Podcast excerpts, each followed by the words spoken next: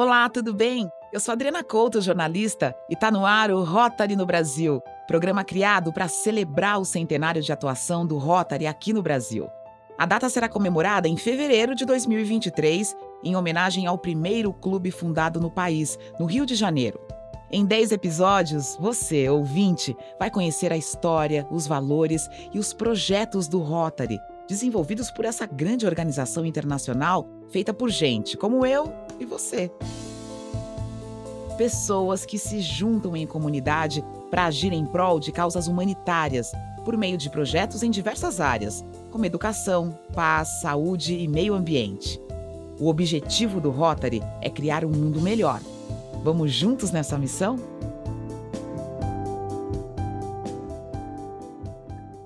A cada capítulo eu vou entrar no seu ouvido para contar histórias de como a família do Rotary no Brasil tem trabalhado a favor de uma sociedade mais justa e inclusiva.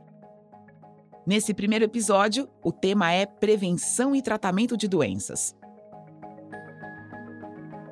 A partir de 2020, com o início da pandemia de Covid-19, a saúde foi o tema central do debate público, não só aqui no Brasil, mas no mundo inteiro.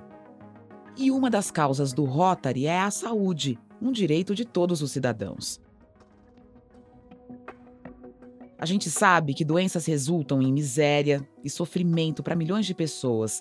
E é por isso que combatê-las é tão importante para o Rotary, que lidera inclusive iniciativas grandes e pequenas nessa área, com clínicas itinerantes, centros de doação de sangue e treinamentos para comunidades carentes sem acesso a atendimento médico básico. Por isso, na pandemia, não medimos esforços para aplacar o sofrimento da população. Em Minas Gerais, por exemplo, 29 hospitais de 18 cidades do estado receberam um reforço de equipamentos para pacientes internados com Covid-19. Esses itens foram doados por Rotary Clubes Mineiros com subsídios do Rotary Internacional. A gente conversou com o Nelson Fonseca Leite, ex-governador do Rotary no Distrito 4760 ele comandou essa ação e falou sobre a importância da doação de 16 mil materiais, alguns de proteção individual, como máscaras, e outros de proteção coletiva, como um filtro traqueal para pacientes intubados, que evita que perdigotos contaminados com o coronavírus sejam lançados ao ambiente. Se cada equipamento evitou que uma pessoa fosse contaminada, nós tivemos pelo menos 16 mil vidas salvas da contaminação, né? Isso é uma coisa fantástica que enriquece muito a, a experiência da gente, enriquece muito a satisfação que a gente tem por ter liderado esse processo numa parte aqui do estado de Minas Gerais. Nós recebemos durante a nossa atuação nesse projeto um número grande de cartas de agradecimento dos líderes desses hospitais, manifestando a sua profunda gratidão por essa importante doação e ressaltando os gestos fraternos e humanitários do Rotary.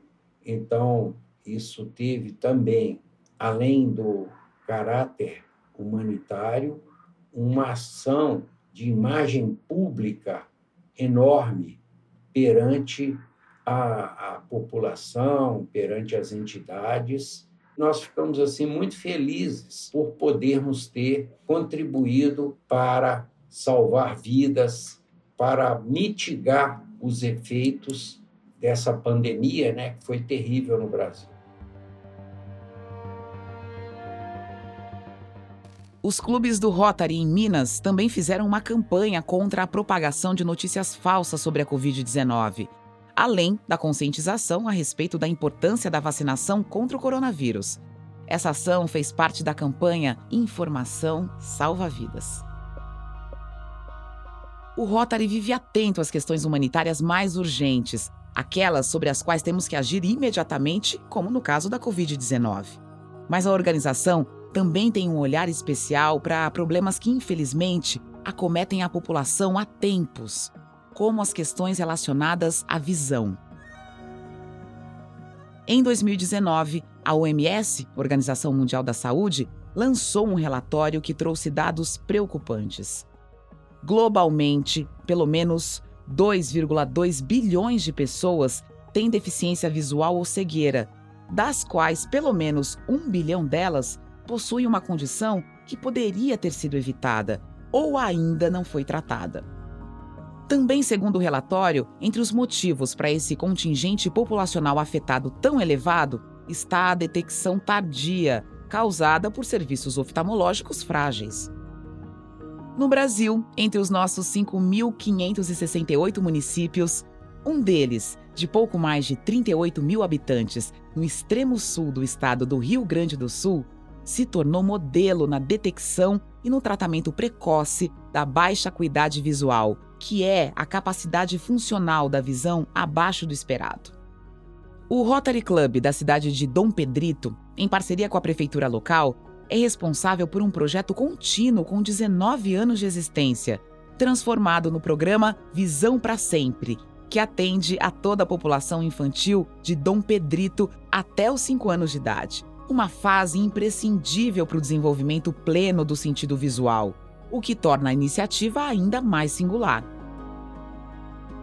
O Visão para Sempre detecta a ambliopia, um problema pouco conhecido, mas que atinge até 4% das crianças, que, se não corrigido a tempo, leva à baixa acuidade visual ou à cegueira, ambas irreversíveis. Rogério Tomasi, médico oftalmologista e rotariano, preocupado com essa alta porcentagem, focou na iniciativa.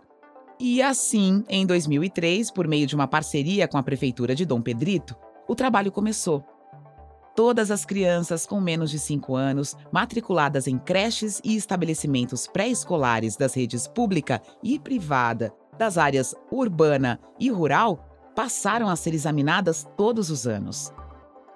De acordo com dados da Secretaria Municipal de Saúde de Dom Pedrito, até 2005, a iniciativa havia realizado exames em 2.687 crianças.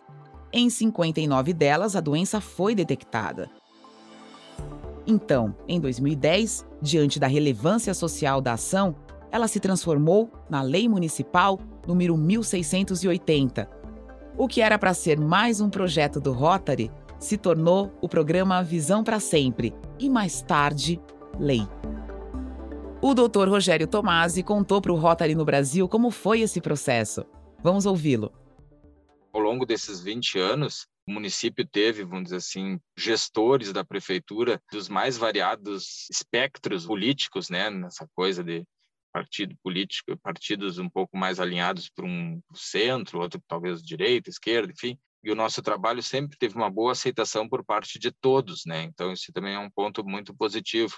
Nunca houve uma desatenção, um descaso do nosso trabalho. E a tal ponto que os vereadores, por uma iniciativa deles, em 2010, com sete anos de existência do projeto e já vendo os benefícios que o projeto proporcionou para os jovens, né, fizeram uma lei municipal. Aí fica uma, uma situação compulsória, né? Então o município tem a obrigação, por força de lei, de dar atenção a essas crianças. Mesmo assim, nós ficamos como uma espécie de vigilantes, a gente meio que monitora o município. O município agora tem uma força ativa em relação ao exame dessas crianças e o Rotary presta um papel de consultoria, de monitoramento, para que realmente se atinja aquela meta que sempre se busca, que não é uma amostragem do município, é, é atender todas as crianças.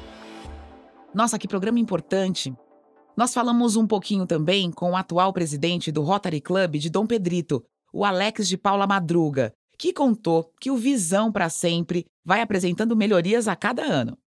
Esse trabalho vem desde 2013, então já tivemos aproximadamente de 15 a 20 presidentes do clube, né? Uhum. Então todos os presidentes do clube abraçam essa situação. A gente faz com que a cada ano o projeto se desenvolva melhor, sabe? Tem sempre alguma coisa para aprimorar. Outra iniciativa dentro do tema Visão vem do Rotary Club de Marília Pioneiro, desenvolvido pelo Clube do Centro-Oeste de São Paulo em parceria com a Faculdade de Medicina de Marília e o Hospital das Clínicas da cidade.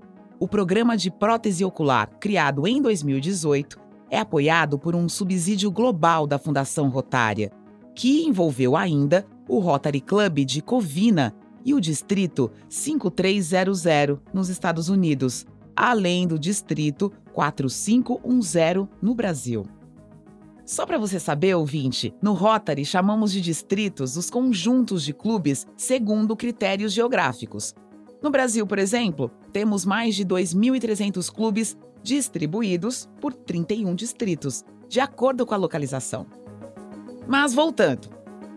Esse projeto beneficia cerca de 360 pessoas com próteses oculares modernas e mais duráveis.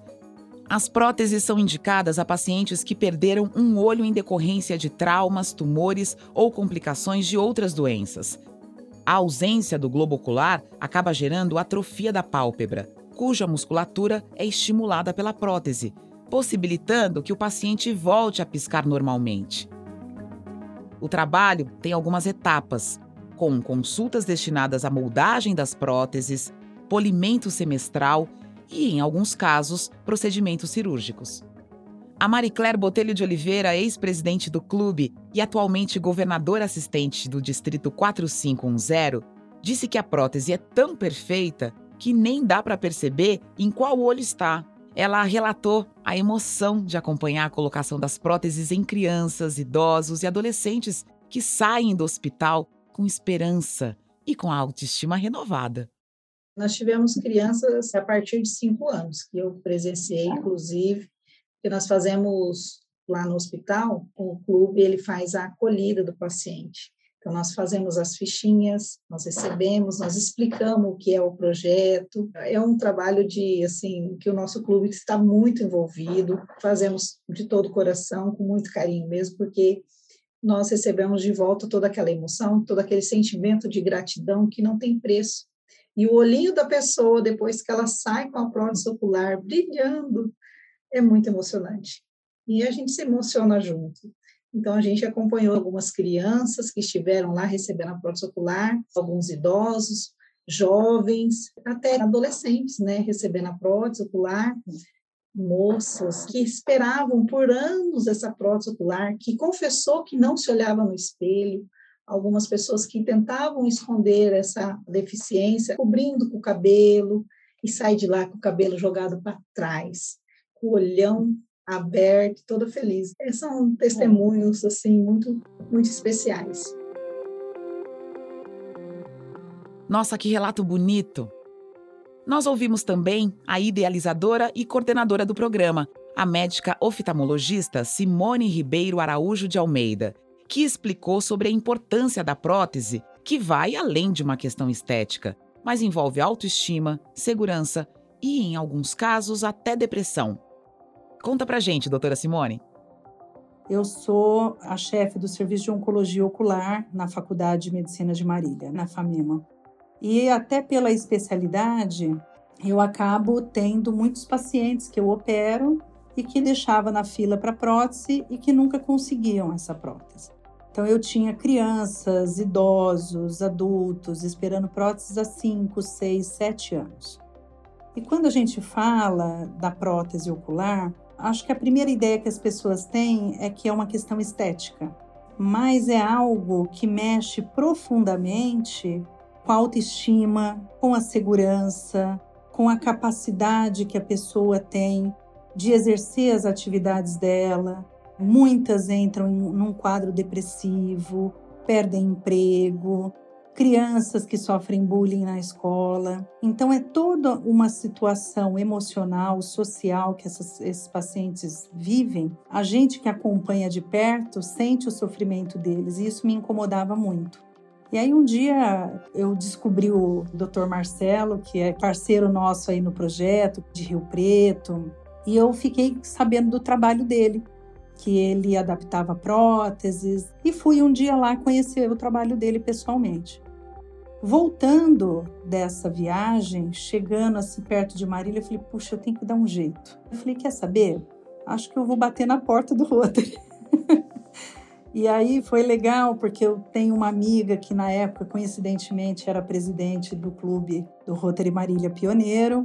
E aí ela falou: ah, vem apresentar o projeto pra gente. E a hora que eu cheguei lá, dei de cara com um monte de amiga que eu nem sabia que era do clube e me senti em casa. E a partir daí apresentei inicialmente, nós tínhamos 73 pacientes, então eu fui pedir 73 próteses.